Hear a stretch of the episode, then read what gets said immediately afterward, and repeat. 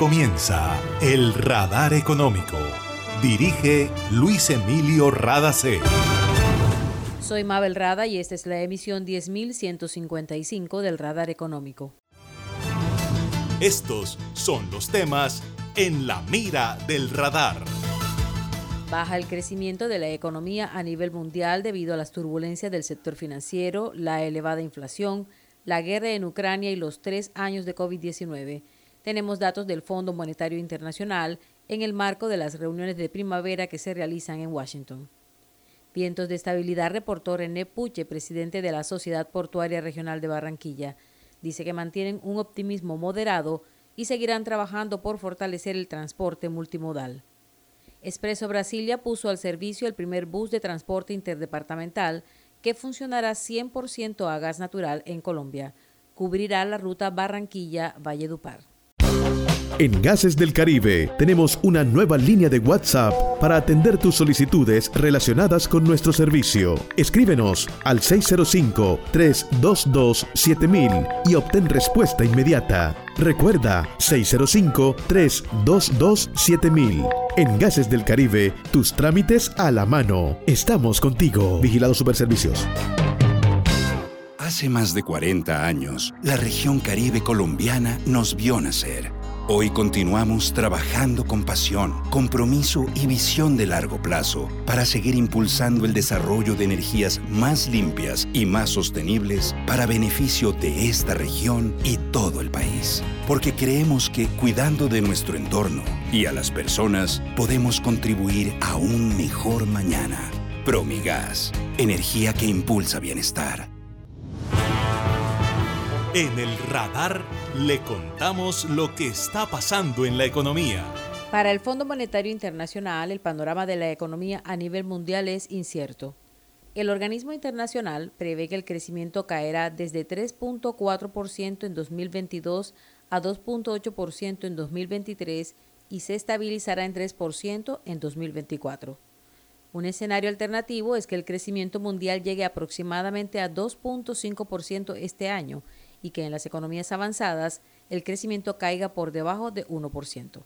El FMI dice que se espera una disminución de la inflación de 8.7% en 2022 a 7% este año debido a los menores precios de las materias primas.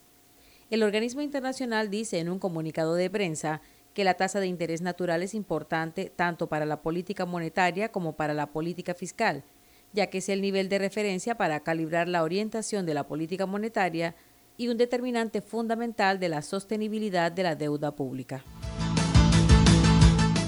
Los países de bajos ingresos tienen grandes desafíos y el Fondo Monetario Internacional está dispuesto a atender la alta demanda de créditos que les permitan crear oportunidades de crecimiento y empleo para su gente. Así lo dijo Cristalina Georgieva, directora gerente del FMI, durante una mesa redonda de alto nivel en la que se analizó la situación de los países que más se han afectado por las crisis recientes en el marco de las reuniones de primavera del Fondo Monetario y el Banco Mundial. We have provided 24 billion dollars of financing since the start of the pandemic, part in emergency, but primarily in uh, program uh, financing. Hemos proporcionado 24 mil millones de dólares de financiamiento desde el comienzo de la pandemia parte en emergencia, pero principalmente financiamiento de programas, dijo Georgieva, quien aclaró que el organismo internacional sigue haciendo esfuerzos para ayudar a los países a lograr una resolución exitosa de la deuda. Buena noticia para la región caribe colombiana. Entró en servicio el primer bus interdepartamental operado 100% a gas natural.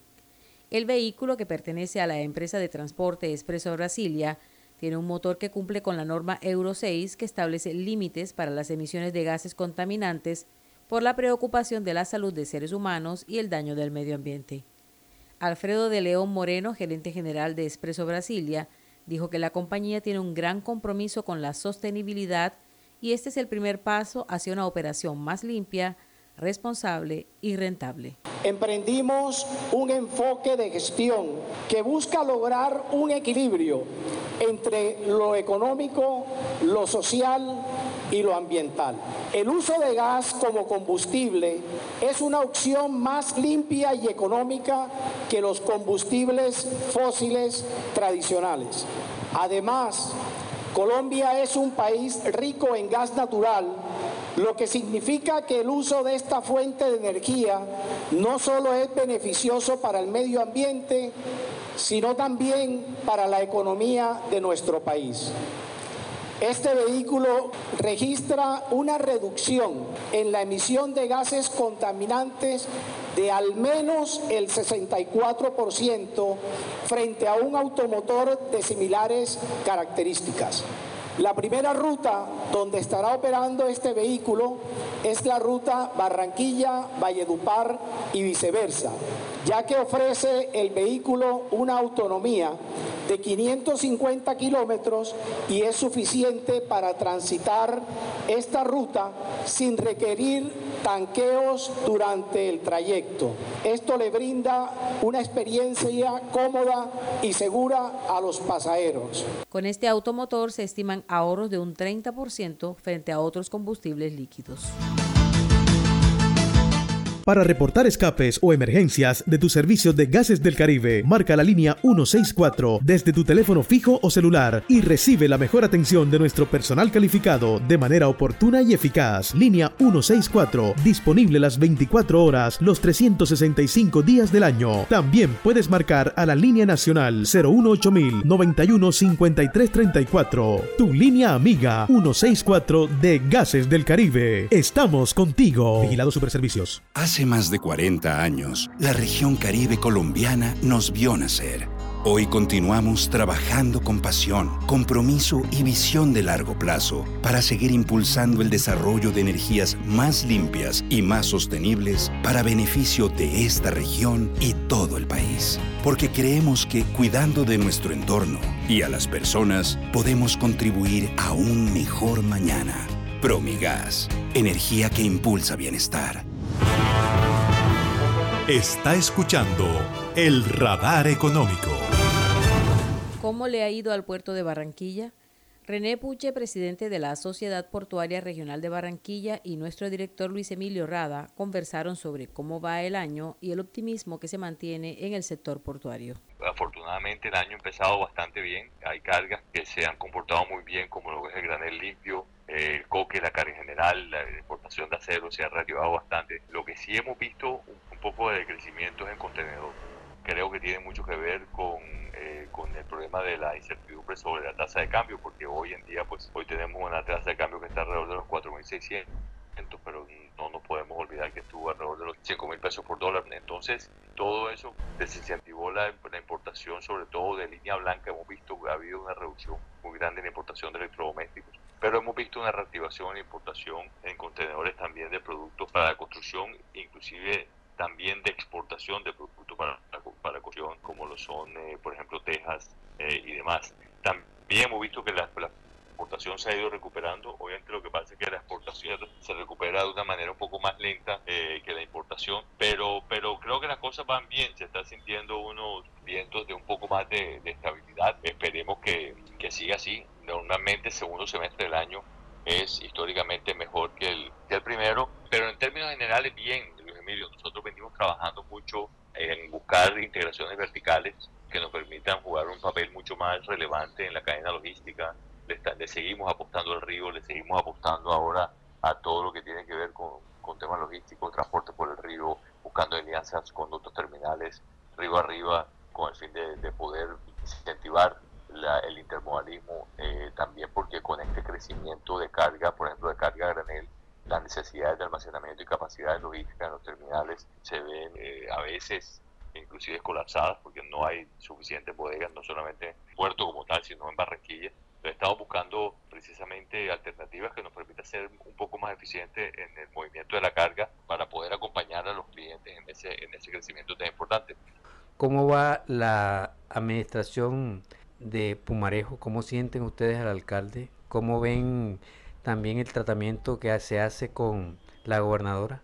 Mira, Luis Emilio, yo debo resaltar algo y no, no lo digo en términos políticos, muchísimo menos. Yo pienso que las conversaciones tanto con Jaime como con la, con la gobernadora como con han sido conversaciones supremamente abiertas y supremamente honestas. No es un comité de aplausos, ni mucho menos. Hemos logrado su apoyo, obviamente, con las limitaciones que ellos pueden tener para ayudarnos, porque muchas de nuestras cosas son temas de gobierno nacional, pero hemos logrado tener continuidad en los contratos de dragado que nos y eso se ha debido en parte, pues obviamente a la presión que nosotros venimos ejerciendo como portuarios a través de su portuaria al gobierno nacional, pero más que la presión es el acompañamiento para asegurarnos que el gobierno nacional cumple con su palabra y cumple con lo que se viene hablando desde las mesas de empalme cuando hubo el cambio de, gobierno. Esa constancia y ese mensaje permanente nos ha dado mucha tranquilidad. Nosotros mantenemos un optimismo, digamos, moderado porque el gobierno en cabeza del ministro Reyes ha cumplido con lo que teníamos pensado y también pues sigue con lo que se venía planeando desde el gobierno anterior propia, la ejecución de las obras rígidas. Todo eso nos hace a nosotros sentirnos eh, cómodos en este momento y yo creo que si nosotros seguimos trabajando de la mano con el gobierno distrital, departamental y, por qué no nacional, pues podemos seguir mejorando las condiciones de la zona portuaria de Barranquilla sin duda. René Puche en el radar. Y a propósito del sector portuario, el buque de bandera china Great Venture, con 10 metros de calado, logró entrar al puerto de Barranquilla. Hacía mucho tiempo que una embarcación de ese tamaño no pasaba por el canal de acceso.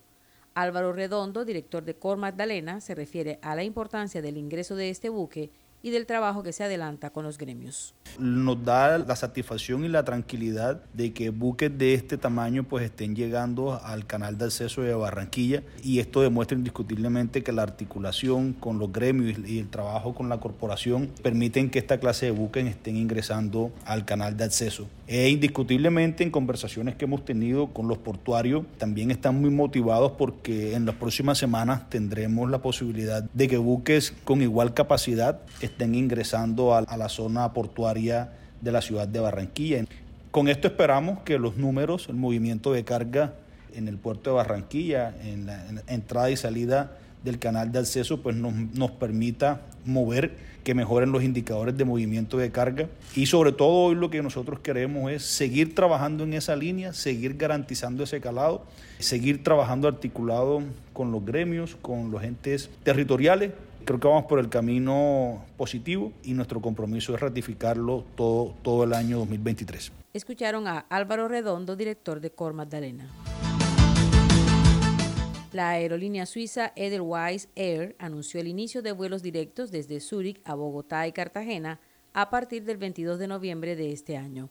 La compañía abrió la promoción de Colombia como destino vacacional al tiempo de anunciar dos vuelos semanales los días miércoles y domingo. Edelweiss Air forma parte del grupo Lufthansa de Alemania, ofrece vuelos a más de 40 destinos en más de 20 países de Europa, Asia, África y Norteamérica. Y esto ha sido todo por hoy en el Radar Económico. Gracias por su sintonía.